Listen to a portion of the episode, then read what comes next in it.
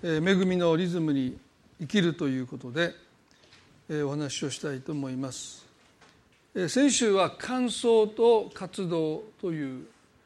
ことについてお話をしました、まあ、感想見る思うというそれは神様を仰ぎ見るというところからですね。一つのまあ霊的な修練としてまずは神様の麗しさによって心満たされてそして活動へと向かっていく、まあ、活動が一つの偶像にならないために活動によって心満たされようとしていかないために神様によって心満たされてその満たしを持って活動していくということが恵みのリズムなんだというふうにお話をしましたですね。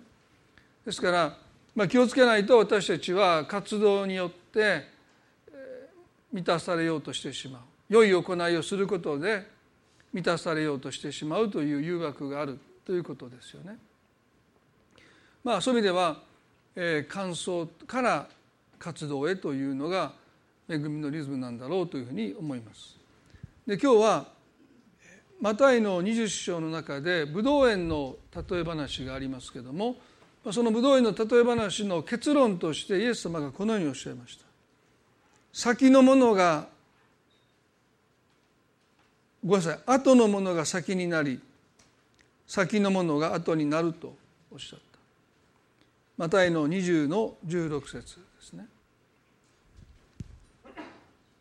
後のものが先になり先のものが後になるとおっしゃった。これが恵みのリズムです。多くの人は社会通念としてですね先のものはやっぱり先だろうと。後のものは当然後だって多くの人は考えてるしクリスチャンだってそう考えてるのかもしれません。私たちが神様の恵みというものを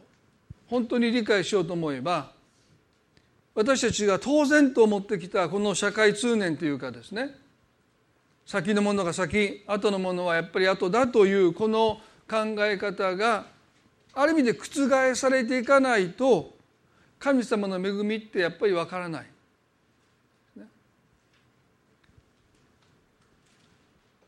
で信仰は持ったけどこの社会通念っていうかこの考えにまだとらわれているクリスチャンは少なくないんじゃないかなでその結果として私たちは神様の恵みを受け損じてる。そんなふうに思えたりもします。恵みのリズムの中で最も習得が難しいリズムが後のものが先になり先のものが後になるというこの神様の原則を身につけることは本当に難しいんじゃないかな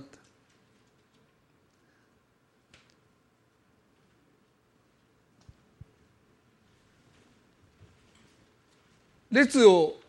割り込んでくる人に対して私たちは非常に憤りますよね。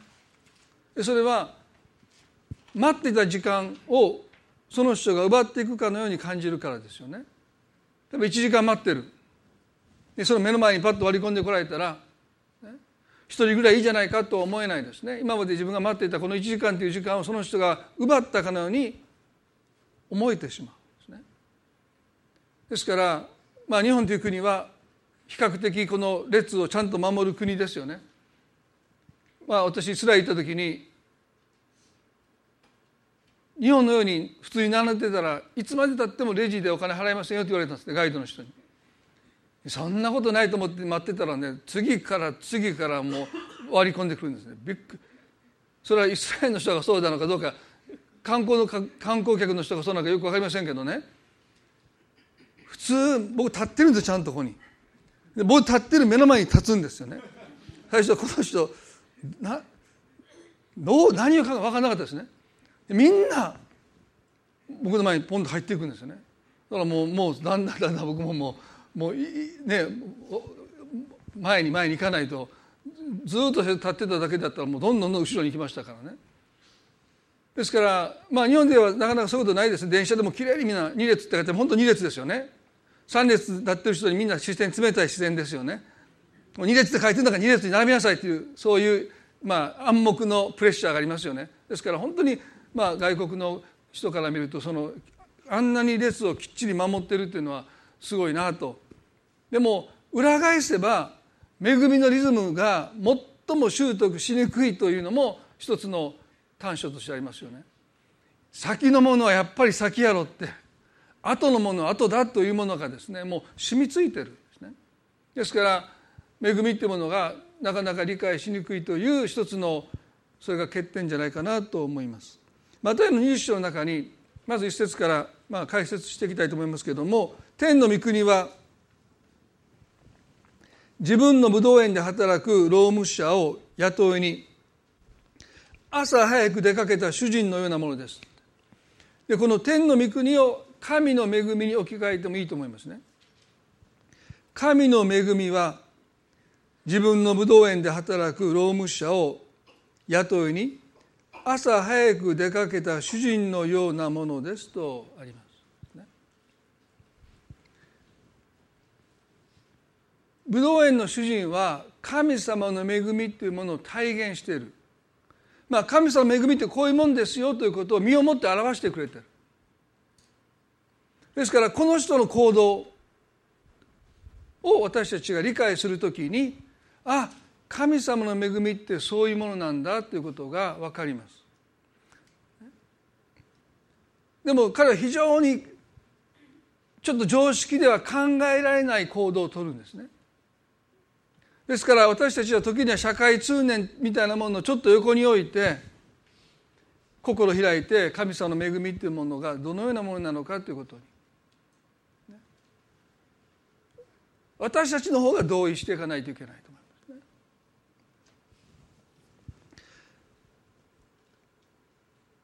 武道園の主人は労務所を雇うために朝早く出かけていったと書いてます。でブドウの収穫期になるとどのブドウ園でも主人は朝早くに出かけていどうしてかそれは朝一番に行けば若くて健康そうな労務者がいるからですよねですからまあ競っていったかどうか分かりませんがまあでもブドウ園の主人は少しでも労働力になるというか若くて健康そうな労務者を雇い入れるために朝早く出かけていった。なんだ、ね、結局は神の恵みって言ってるけども若くて働けそうな労務者を雇うじゃないかって。世の中と何も変わらないじゃないかって。他の武道院の主人たちと同じじゃないかとさえ思います。でもその後彼はちょっと考えられない行動をとるんですよね。2節では彼は労務者たちと1日1デナリの約束ができると彼らを武道園にやったと書いてあります。1日1デナリというこの約束は当時多くもなく少なくもなくまあある意味ではもう適適切な契約だったんだろうと思われますね。ですから彼がね一日10デナリの契約をしたらああ神様の恵みってなんかすごいなっていうふうに私たち思うかも分かんないけど一日1デナリというとですねそれ普通なんですよね。他の武道院の主人たちもおそらく一日1デナリの契約を交わしたと思いま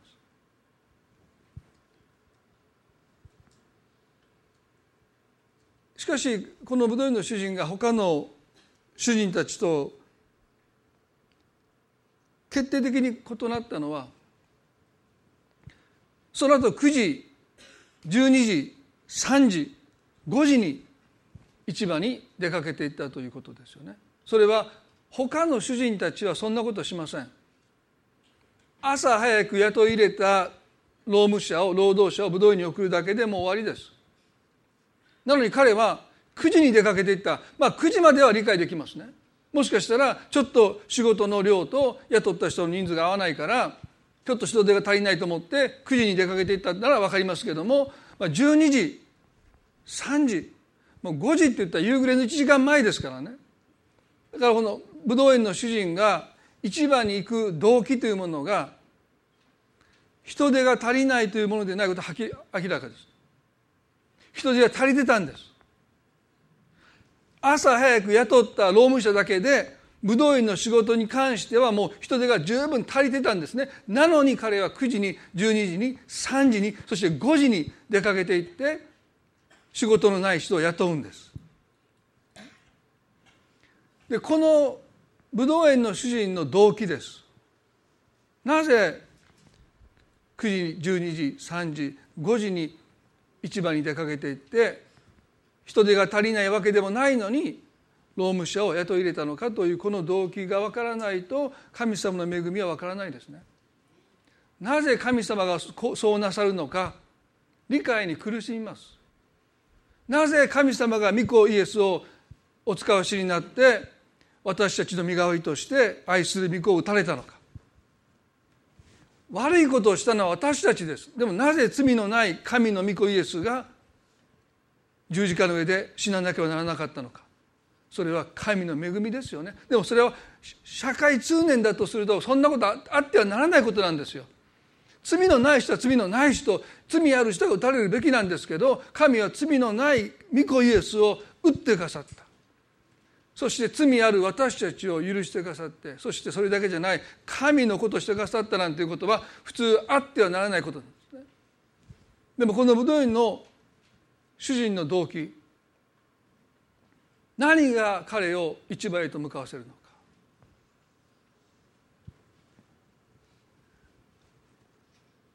マタイの20の345にはこうありますね。それから9時頃に出かけてみると別の人たちが市場に立っており何もしないでいた。そこで彼はその人たちに言った。あなた方も武道に行きなさい。相当のものをあげるから。彼らは出て行った。それからまた12時頃3時頃に出かけていった。同じようにしたと書いてます。9時に出かけた時にこの武道園の主人は労務者に「武道園に来なさい。あなた方も武道園に来なさい。相当のものをあげるから」と言いました。一デナリと言いませんでした。でも働いた分に相当する賃金を払うから武道に来なさいと言いました。それは9時12時3時の者たちにはですねそう言ったんだろうと思います。この五節では同じようにしたと書いてますから相当のものをあげるからって言って送り出してるね。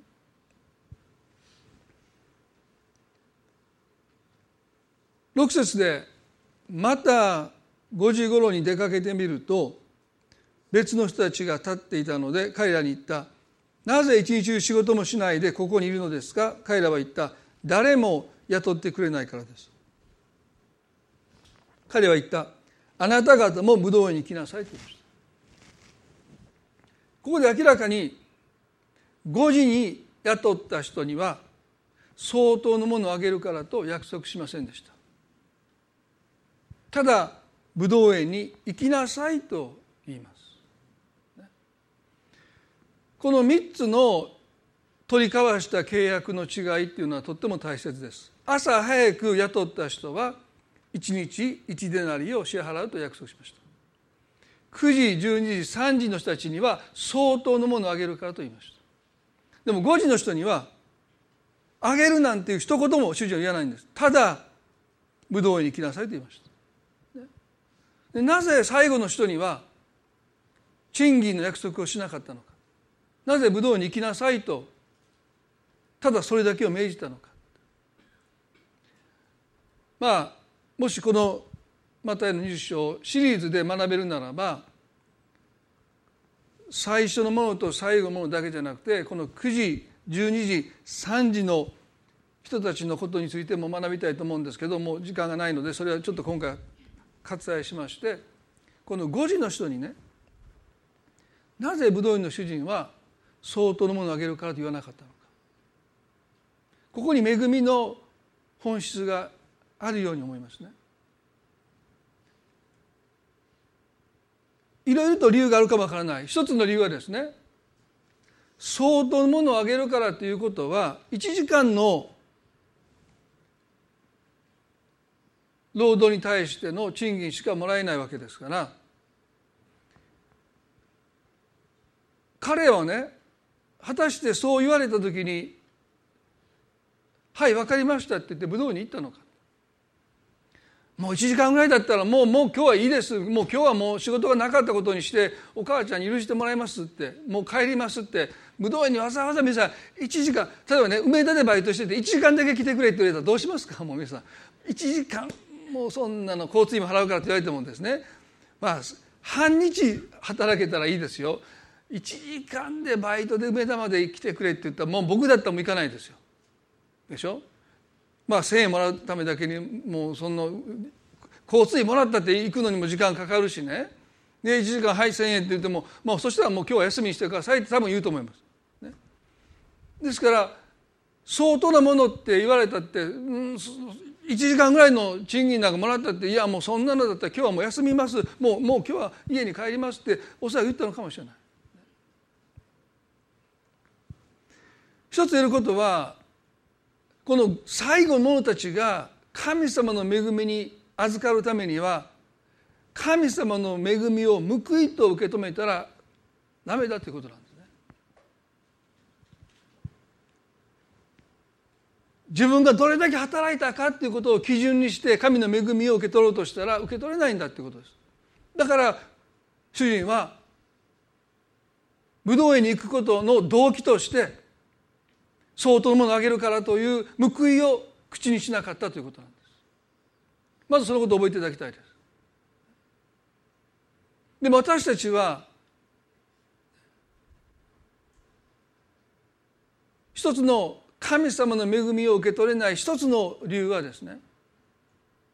それが報いとして与えられないからどう受け取っていいかわからない頑張ったら頑張った分私たち受け取るかも分かんないけど頑張ってもいないのに差し出される神様の祝福を私たちはどう受け止めていいか分からないという一つの問題を抱えています。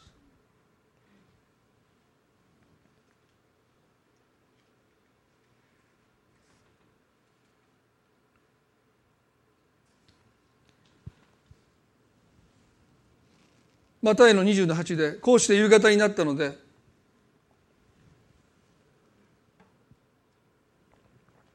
武道園の主人は監督に言った労務者たちにを読んで最後に来た者たちから順に最初に来た者たちにまで賃金を払ってやりなさい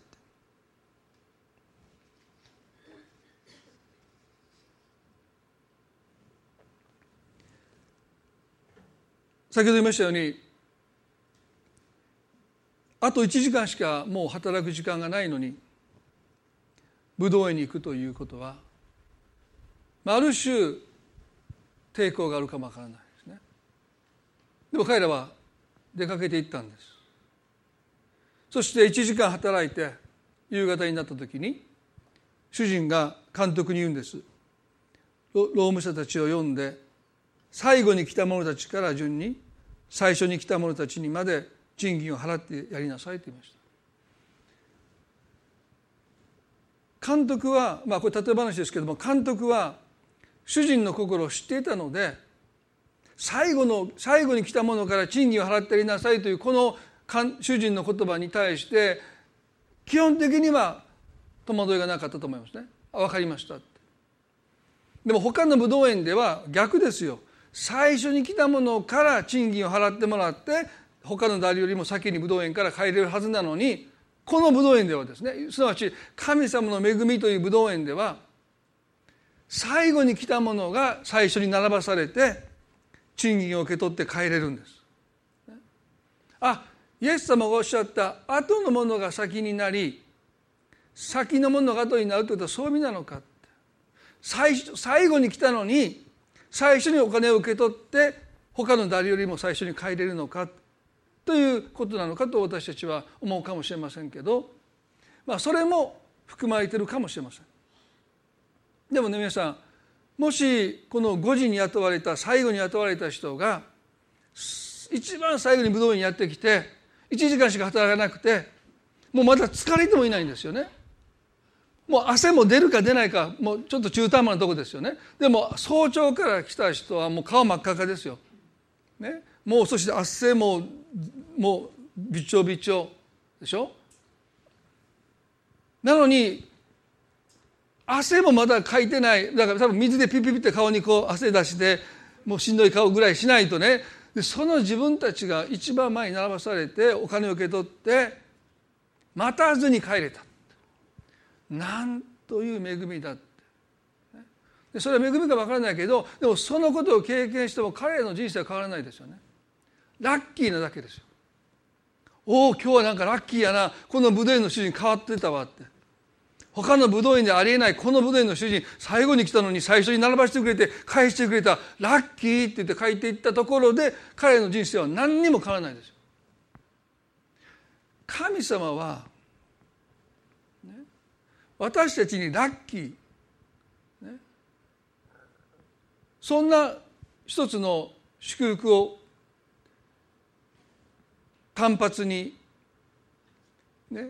ポンと与えてくださることで満足なさる方じゃなくて本当に神様の恵みっていうものが分かって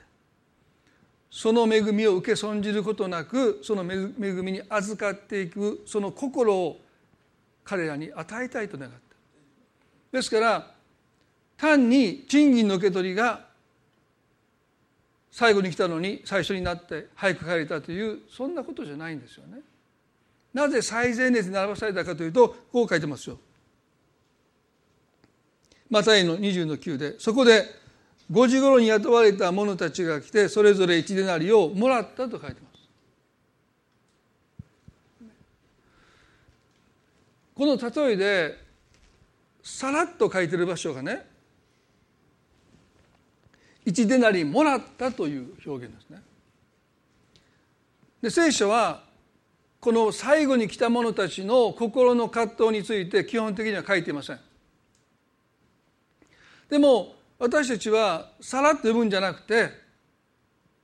彼らの心の葛藤というものに少し目を向けたいですよね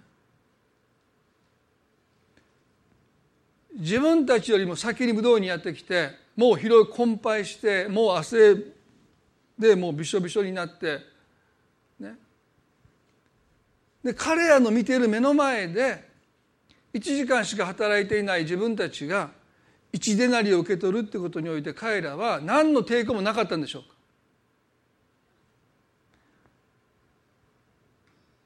もらったとだけ書いてますけど。1日1デナリが妥当な金額でしょ。で最後に来た者たちの誰一人としてそんなにもらえると期待してなかったと思います。当然ですけど。彼らの思いは何にももらえないんじゃないかって。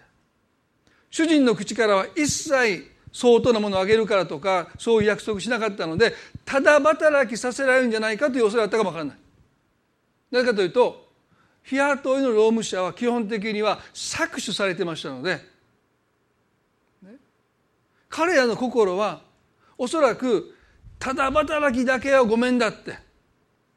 もうどんなにわずかでも1時間の分でも払ってもらわないと困る。それぐらいのことしか考えてなかったかもしれない。その彼らの手になんと監督が渡したのは1でないですよね。多すぎます。多すぎます。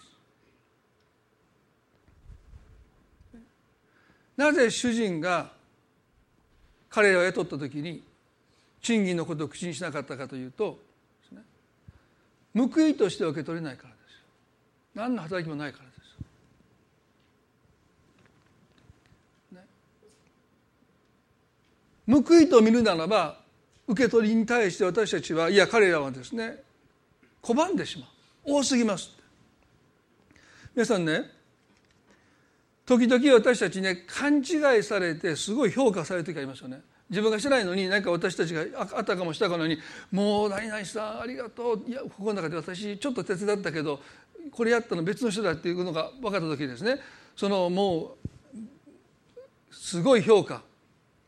もうあなたのあれでもう助かったわ。ってまあ言われた時に「えっ、といつ言っていいかな。私ほとんどないもん盛り付けただけなのに料理は何々さんがしたのにどこであんな料理覚えてきたの？すごいわ人は見かけによらないね」とかもうなんか褒めてんのかけなしてるのか分かんないけどまあ言われた時にですね。いや僕あのさらにあの人参ちょっと置いただけなんだなと思いながらっ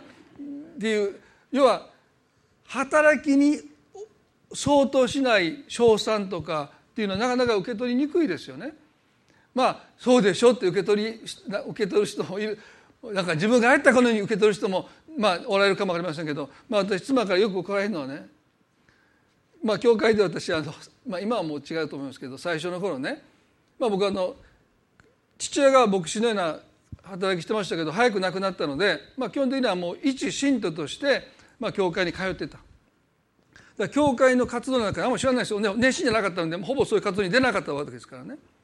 豊田君来たら「いやもういいです」って言ってどっちかというと教会の活動にはほとんど関わってこなかったのが牧師になったでしょ？でうちの妻は牧師の娘としてもうゼロ開拓もうゼロから教会の開拓に携わっていたから、まあ、よく知ってるわけですよね。だからこうあれがいいんじゃない？こうじゃいけない？って、まあ、よく言われたんです昔ね。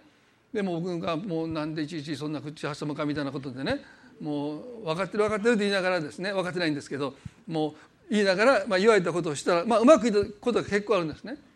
うまくいったらね不思議ですよね。もうね本当に僕から発したアイデアだと僕ね思い始めるでも教会の人にね「いやもう示されました」とかって言ってね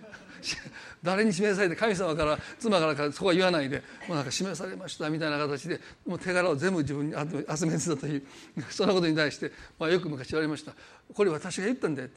いやちゃう」って。僕からも示されてやったことやんって。もうそこはなんかね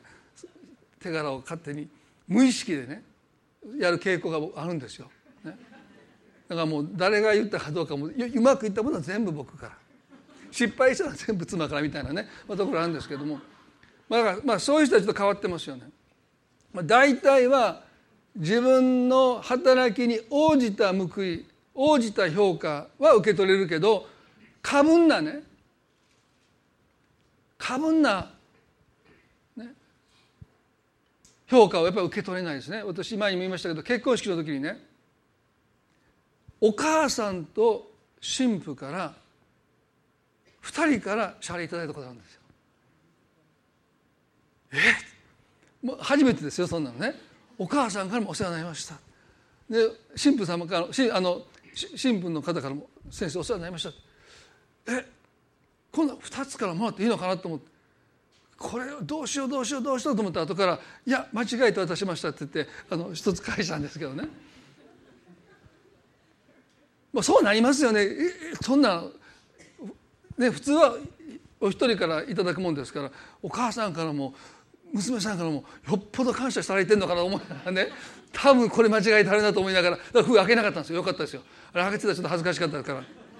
そうでしょ？そうでしょ？おかしいと思いましたって言ってこう返して。なんかもう絶対もうもう喜んで受け取ったっていうの相手に伝わり伝わらないようにね。いやもうもう絶対そう思いましたみたいな、まあ、アピールしながら、返返したわけですけどね、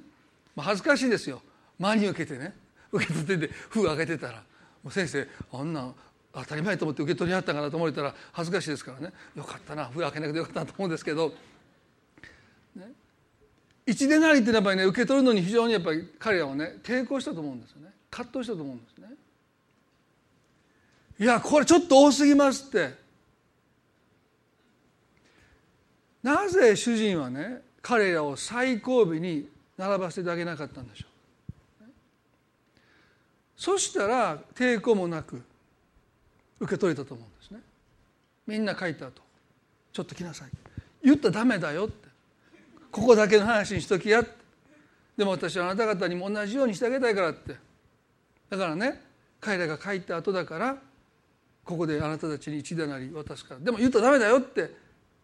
そう言って渡せばいいじゃないですか。そしたらね最初の者たちもハッピーで。最後に来た人たちも別に恥ずかしい思いしないで。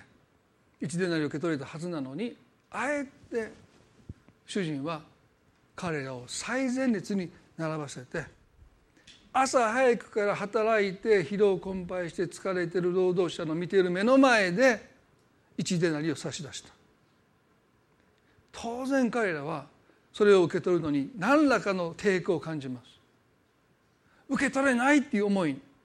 が彼らの心に生じますね。それがブドウ園の主人の目的でした。何の働きもないこのものがこんなにたくさん受け取れませんというこの心の抵抗は一見謙遜に思えるんですけれども実はその謙遜に思えるその思いの中身は傲慢です。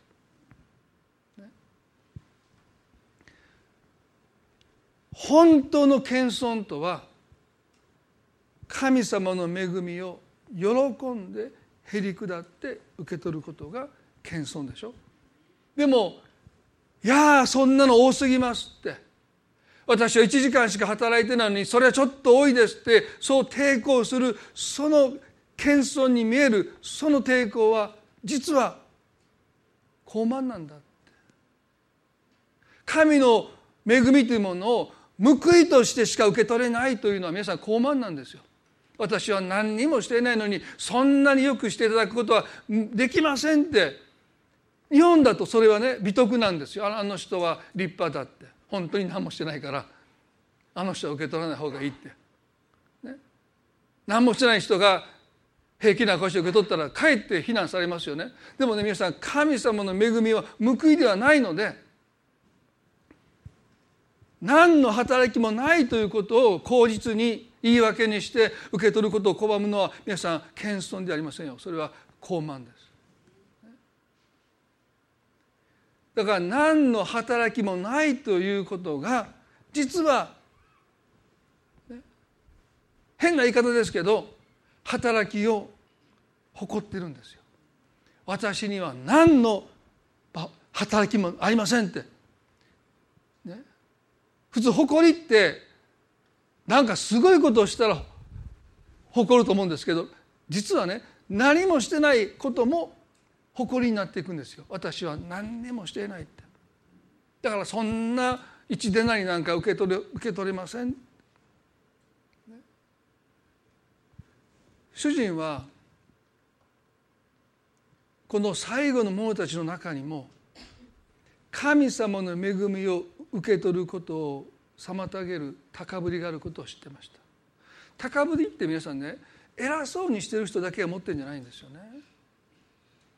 自分がダメだダメだって言ってる人も実は高ぶってるんですよね。ですから2種類の高ぶりをここで武道院の主人は取り扱おうとしてる。最後の者たちは誰も雇ってくれません。私たちには価値がありません私たちを雇ったところで私たちは何の貢献もできませんって、ね、でもある意味でそれも誇りなんですよね。すなわち自分の働きにこだわってるからです本当に神の恵みに預かっていこうと思うならばもう私たちは何かができるできないっていう自分の働きにこだわらないでただ手を差し出しで神様から恵みというものを受け取っていかなければならない。そこには私が何かできる何かできないということは不問です。だからこの一でなり1時間しか働かった者たちが一でなりを受け取ることを拒むならば彼らは何も働いてないということをある意味でこだわって恵みを受け取ることを辞退しているならばそれは高ぶりでしかないということですよね。ですからブドウの主人は彼らを一番前に持ってこさせて恵みというものはあなた方の働きとは無関係だよということを彼らに身をもってそれはもちろん批判されますよ冷たい目線が、ね、この連中って言われるんですか？後からねそう言われてもその手を離さないいややっぱり返しますって言わせないそれをちゃんと受け取らせるためには彼らにも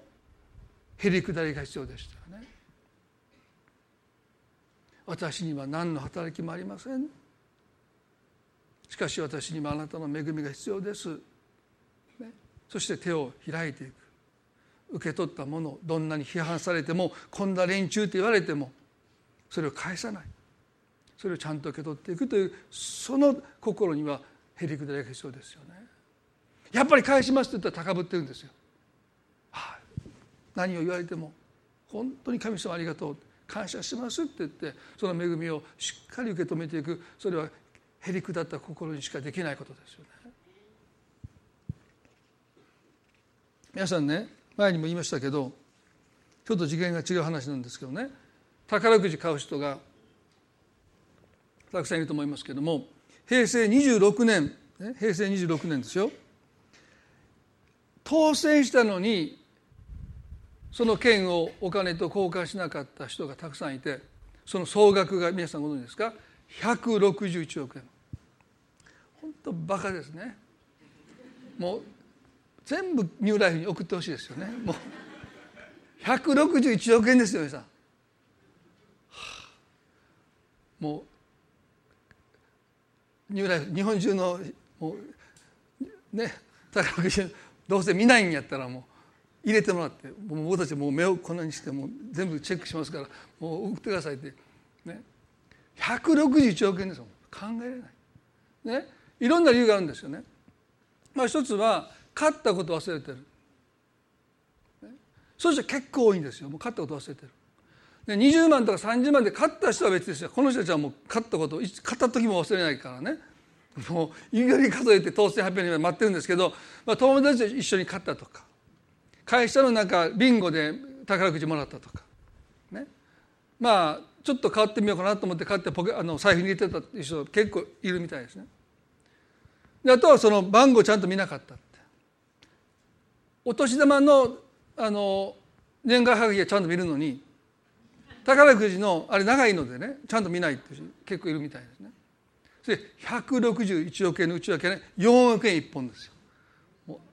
アホでしょ、ね、で1億円が11本です、ね、でその総額が161億円まあそれが結局公共事業に支払いて、まあ、無駄にはならないみたいなんですけども、ね、で受け取りに来ない人の共通点が一つありますね。それは勝った時にどうせ当たらないと思って勝ってる。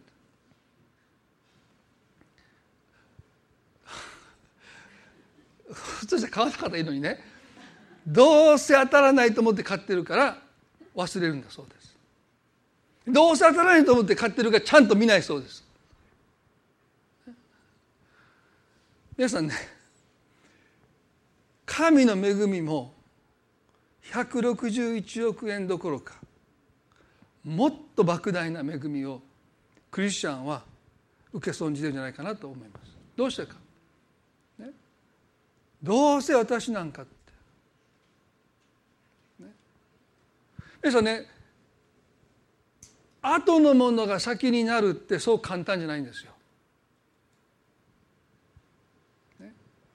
どうせ私なんかって思ってる人は先に行けないんですよ。だから武道院の主人は強制的に最後に来た者たちを最前列に並ばせるんです。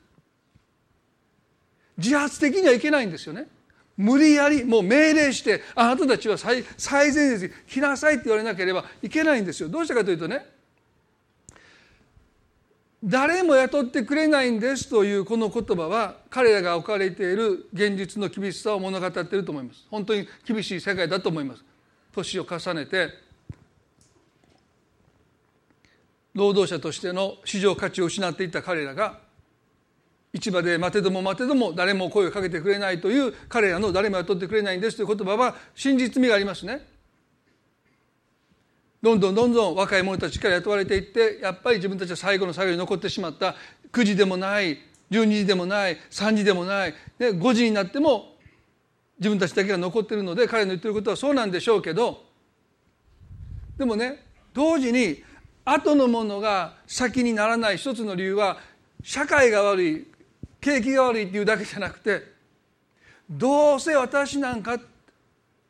自分で自分を後に追いやってるんですよね。どうせ私なんて神様の恵みを受け取ることができないのは自己否定ですよ。私なんてどうせ宝くじ買ってどうせ当たらないって思ってどっかにやってしまうようにどうせ私なんてだから武道院の主人は強制的に彼らを賃金の支払いの一番前に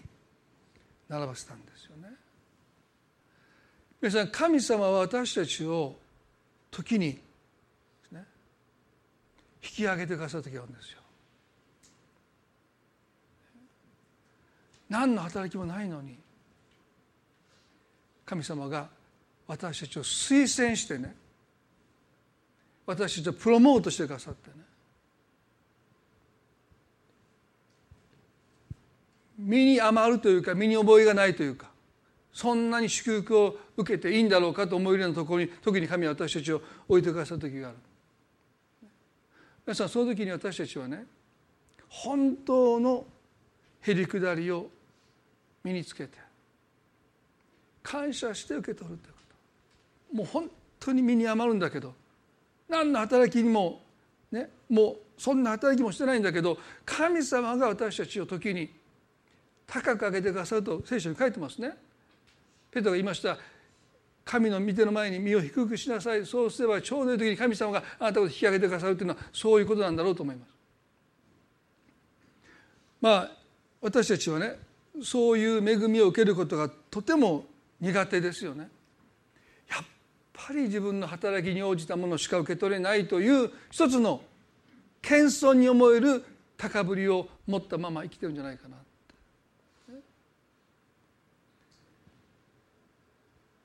ついつい辞退してしまう。私なんて。後ろの方が皆さん気は楽なんですよ。でも神様が前に私たちを時に来なさいって。いやいやもう後ろで結構です。後ろで結構ですって。私台湾にいた時にね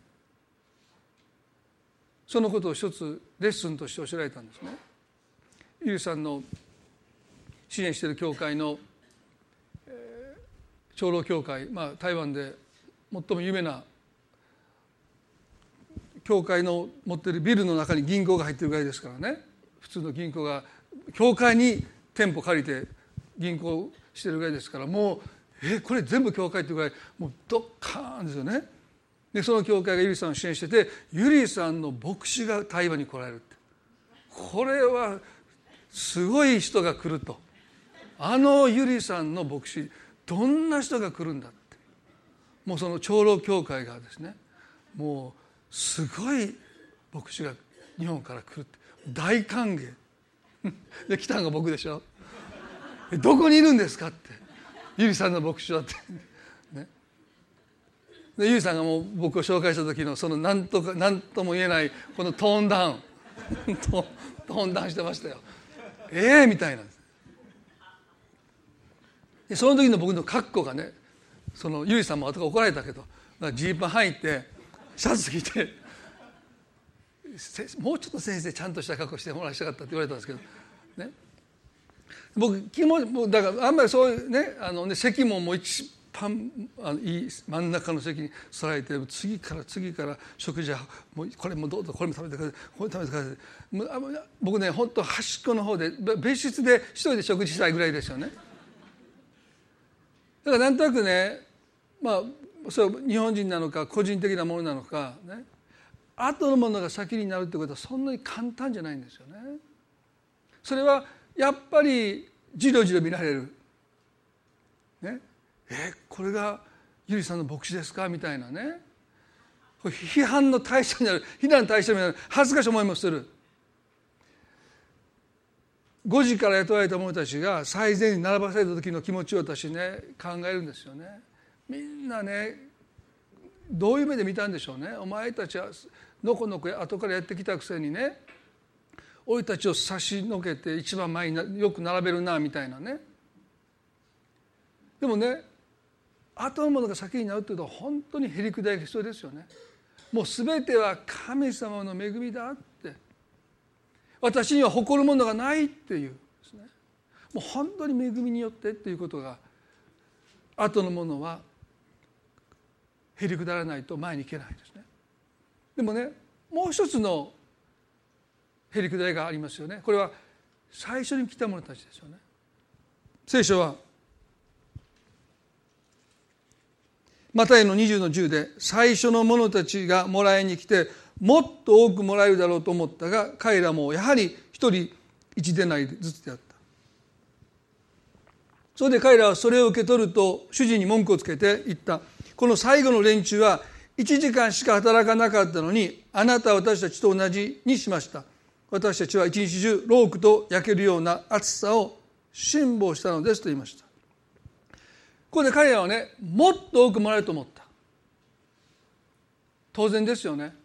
1時間しか働かなかったものに1でなりこの主人が払ったので主人と一日時代の契約をしたことをすっかり忘れてもっと多くもらえると思った、まあ、少なくても8時間以上働いてますから8でなり9でなりもしかしたら10でなり。もうワクワクして、ね、待たされてると怒りは吹っ飛びますよね。最後の楽しみです。みんなが帰った後。10でないまたどうしようって。十字権限しようかなぐらいのね。もう1デナリやったらもう使うけど10デナリもらったらもう11は献金した方がいいかなぐらいのことを思いながらですね。もうにやける顔彼らをですねもうもうもうなんかいかにももう殺して私がその謝礼2回もらった時のにやける顔をいかにも殺してもう謙遜な顔をしながらですね受け取った時のように、ね、もう10でなりもうもうにやけてしょうがなかったと思いますよね。でももう,、ま、もう疲れた顔してもうそれが正当な報いであるかのような顔をしながらですね神妙な顔つきで「ああそうですか。もうちょっと多すぎると思いますけどまあそれだけのことやったからな思いながらですね。もう10年代分の手を広げてですよね。もうそれを受け取ろうとしてる。でその手に乗せられたの1でないでしょ。もうこれはショックですよね。もう愕然としたと思いますよね。ええー、と思ったと思うんですよ。すぐ彼ら文句言いましたね。ひどいこと言うんですよ。この最後の連中は1時間しか働かなかったのにあなた私たちと同じにしました。私たちも一日中ロークと焼けるような暑さを辛抱したのですと言いました。なぜ武道院の主人は早朝に雇った者たちを最後尾に置いたんでしょうか。最前列において一でなり支払ったならば彼らは感謝して帰ったんですよ、ね、普通人間ならね感謝されたいですよ。なのにこの主人はあえて文句を言われることを分かってやってるんです。神様も同じですよ。神様は別に私たちからね感謝されることを願って私たちの機嫌を取ることなさらないんですよ。私たちが神様に文句を言ってなんでこんなこと起こるんですかなんでこうなんですかっていうことをあえて神は分かってやられる。それは別に神様は私たちから感謝されて機嫌よくすることを願っているわけじゃなくて本当に私たちが神様の恵みを受け損じることがないように神様はその間がその恵みをしっかり受け取って生きるために神はあえて文句を言われることなさるんですよねだからこの武道院の主人は最初に来た者たちをあえて最後尾に並ばせます。ね、そして1時間しか働かた者たちが1デナリを受け取るのを見させてですよ。見てなかったら感謝しかないですよ。それを見させてもっと多くもらえるだろうという期待を抱かせてその期待を失望に返させる。そして彼らは怒ります。この連中は皆さんねこの怒りはこの時のたったこの出来事に対して彼らが持った怒りなんでしょうか。私はそう思わないんですね。もっと多くもらえるはずなのにというこの怒りは彼らは人生に対して持っている怒りです。なんで俺の人生はこうなんだって。もっと祝福されて幸せになってしかるべきじゃないかって。そう彼らは自分の人生に対していや神様に対して不当な扱いをされてるってどこかで怒ってる。神様はそれを見てその心を持っているならば神様の祝福に預かれない。現に彼らはその一デナリを受け取ることを拒むんですよ。その一デナリが一日の仕事に対する正当な賃金であるのにもかかわらずですよ。受け取ろうとしない。なぜ神様の恵みが受け損じるのか？それはねあまりにも少ないと感じるからです。最後の者たちはねそれが多く感じて何の働きもないのにって言って彼らは抵抗してそれを受け取ることに対して一つの葛藤を覚えたに対してね最初から来た者たちはね少なすぎるって。私たち一日中ロークと焼けるような暑さを辛抱したのですとその苦労が分かってないって。なんでこんな少ない賃金で私たちを満足させようとするのかって。ブドウ園の主人と彼らは一日一台の契約しかしてないのに彼らはですね未払いの賃金があるかのように怒ってる。搾取されたかのように怒ってる。それは彼らは実は人生に対して神様に対して抱えてた。口に出さなかった。でも心の中でどこかで抱えてた怒りなんですよね。それが最後尾に並ばされてわざわざ1時間しか働かなかったものと同じにされたことでその怒りが露呈しました。まあ夫婦となる旅路がもうすぐ4月の1日に出るんですけどもその中でね私の中にあった怒りっていう問題がその本の中に書いてるんですね。まあそれはどっちかというと妻が書いてるんですけども僕はまあどっちかというとそんなに書きたくなかった部分もあるんですけどもね。で僕非常に結婚した時ねこう見えて仏の鳥だと言われてたんですけど若い頃ねもうきれもう怒ったら止まらないんですよね。で別にそれはうちの妻に対して怒ってたのかなって最初思ってたんですよね。でも些細なことで怒るんですよ。でもう怒りが収まらないんですね。である時それが9歳の時に山で父が祈ってて死んだんですね。牧師まあ伝道師をしながら日本の人が一人でも多く救われますようにって言って夏の夜山に一人登っていって祈ってるその中で33歳の若さで5人の息子を残して死んだ父親のその死があまりにも理不尽に思えてでも9歳でしたから神様に対して怒りを表すことをしなかった母も泣いてるしおばあちゃんも泣いてるし母の前で泣いたこともないしおばあちゃんの前でも泣いた記憶がないんですねでその神様に対する「何でですか?」という怒りが私の中におそらくぐっと封印されてそしてその怒りが時にうちの妻に向かって、ね、一つのきっかけはあった引き金はあったんだけどそれが露呈したんだろうということを今な今になれば思いますこの彼らの怒りもね武道園で朝から働いて最後の最後にこういう扱いを受けたっていうだけではちょっと怒りすぎと思いますよね。全然知らない人たちに向かってこんな連中っていうのもちょっと言い過ぎですよね。やっぱり彼らは人生は不公平だって神様は不公平だってどっかで怒ってたでもその怒りを神は引き出したんですよね。そうじゃないと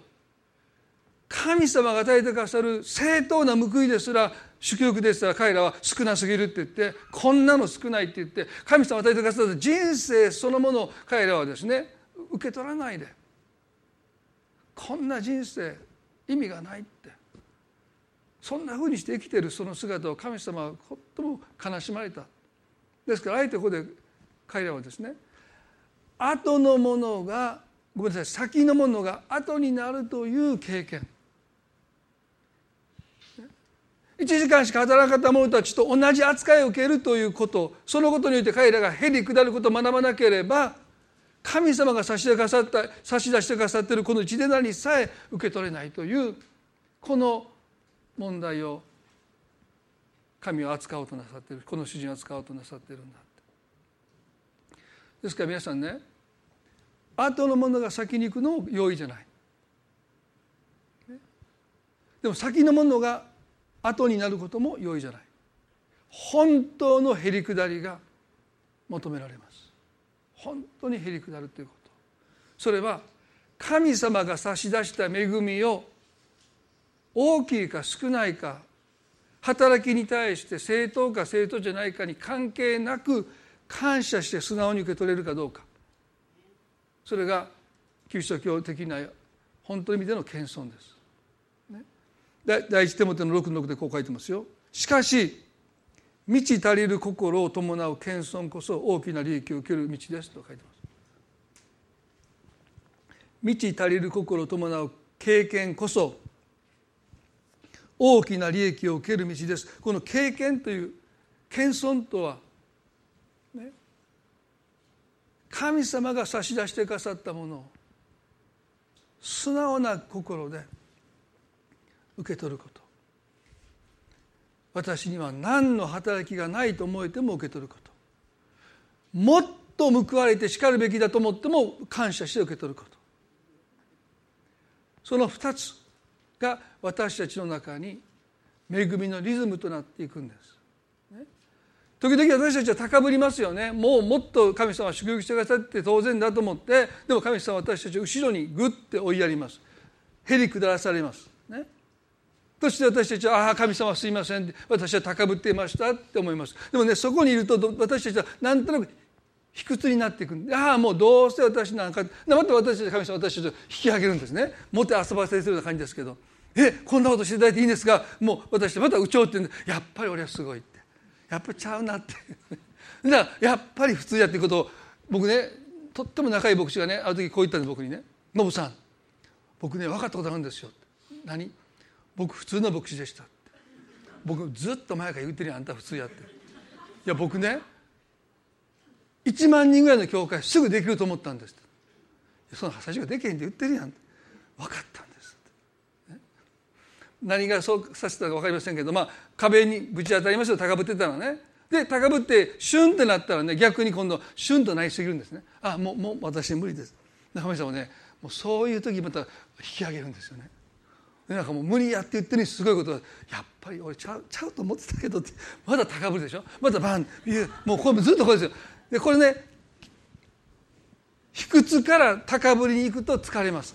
で恵みのリズムはねそこに行く前に自ら気が付いて、ね、もう神様が差し出さる差し出してくださる恵みを、ね、自分の働きとは切り離してただただ感謝して受け取ることを私たちが習得していくならばまさにそれはね時には引き引き上げ引き下げ引き上げ引き下げということがこれが恵みのリズムとなって私たちを前に進ませていくんだ。だからね皆さんこのことを私たちは理解するためには本当の謙遜とは何か、それはどんな恵みであっても大きく感じても少なく感じてもそれを本当に感謝して受け取っていく。その心。その心を私たちが持つ時にそれこそが大きな利益を受ける道だと聖書が教えていると思いますね。一言お祈りしたいと思います。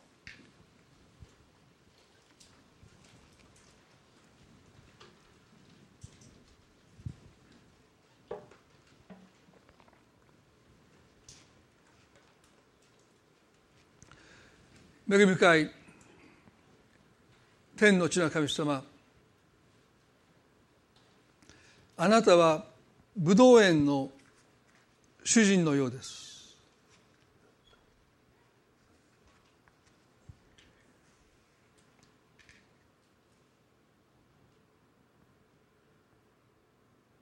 朝早く出かけただけじゃない。9時12時3時そして5時に出かけていかれた。も結局私たちは恵みを受け損じてる。それは形は違えども私たちの中に高ぶりがあって本当の意味での謙遜経験さというものをなかなか持ち得ないでいる。何の働きもない人はその働きがないことをいつまでもこだわってしまう。そして一生懸命やったものはその働きを課題にもっと多くもらえるって言って架空の賃金を神に請求してしまう。どちらも高ぶってます。神様私の恵みはあなたに十分だっておっしゃってくださった。その恵みは本当に私たちに十分だと信じます。でもそれが時には少なく感じるしパウロはその時少なく感じました。でも十分だって神はおっしゃった。主よ私たちの心をへり下らせてくださって。卑屈になることなく高ぶることなく本当に素直にあなたの恵みを受け取っていく心。満ち足りた心を謙遜を伴ったその心を私たちにあなたがお与えくださるように。私はこの最後の人たちにもあなたと同じだけあげたいのだとおっしゃった。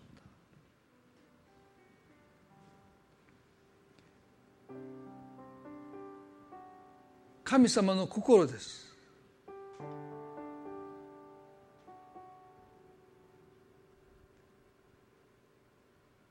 神様は私たち一人一人にその働きに関係なく祝福を与えたいと願っている。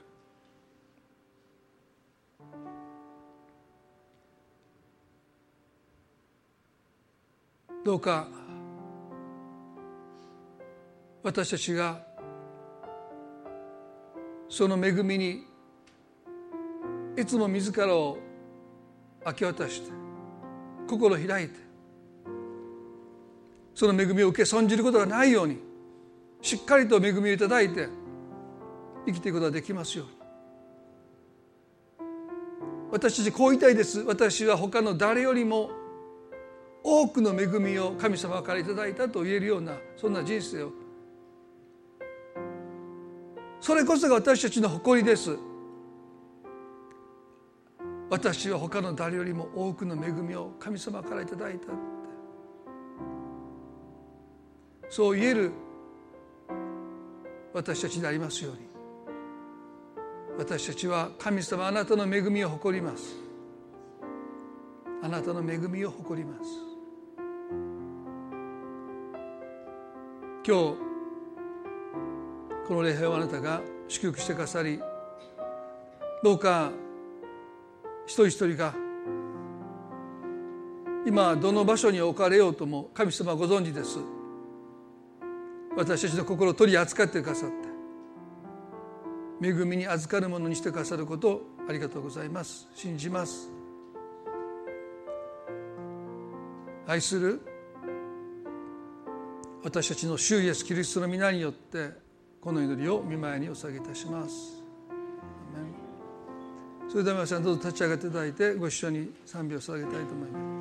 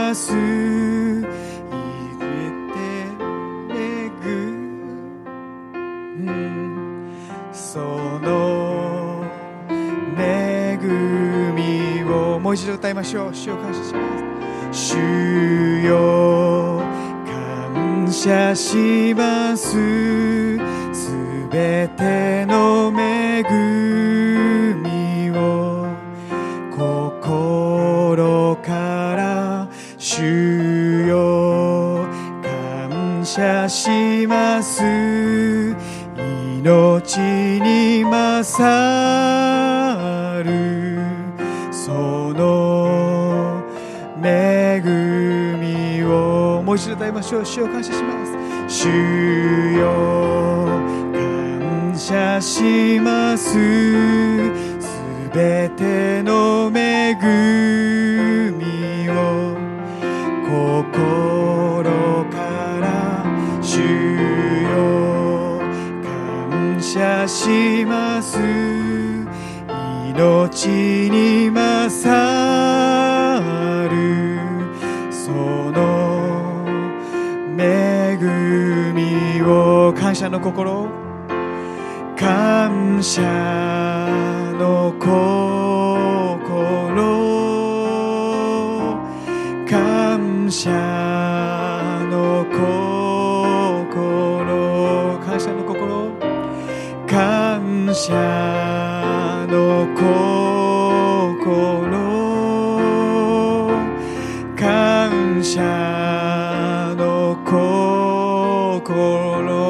感謝の心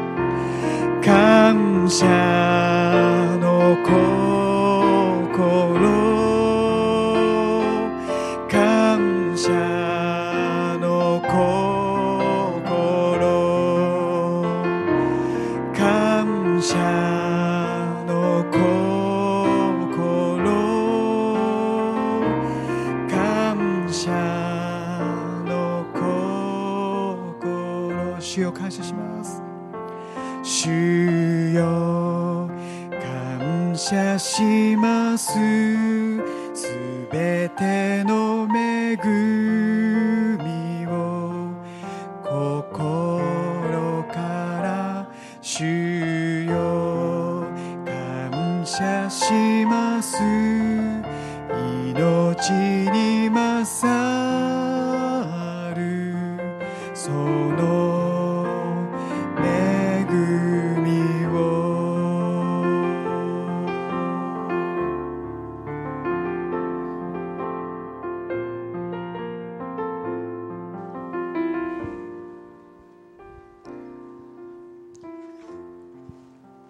最後の最初に来た者たちに主人が言いました自分の分を取って帰りなさい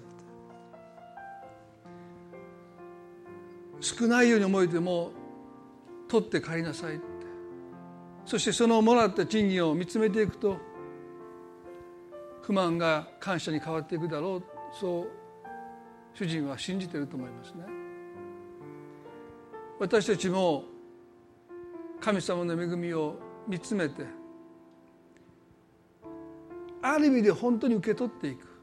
先週の夜の話をしました。10人の息子あれはあくまでも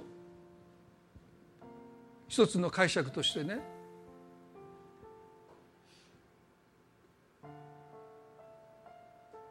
多くの恵みを私たちは受け取ってるけど本当に見て受け取ってない。どこかで拒んでる。こんなはずじゃなかった。でも神様今日どうか私たちは神が与えてくださってるその人生の全てのものを神の恵みとして本当に心から感謝して受け取ることができるように。そこから恵みのリズムが動き始めると思いますね。神様恵みの上に恵みを増し加えてくださる方です。受け取り続けていきたいとそう願います。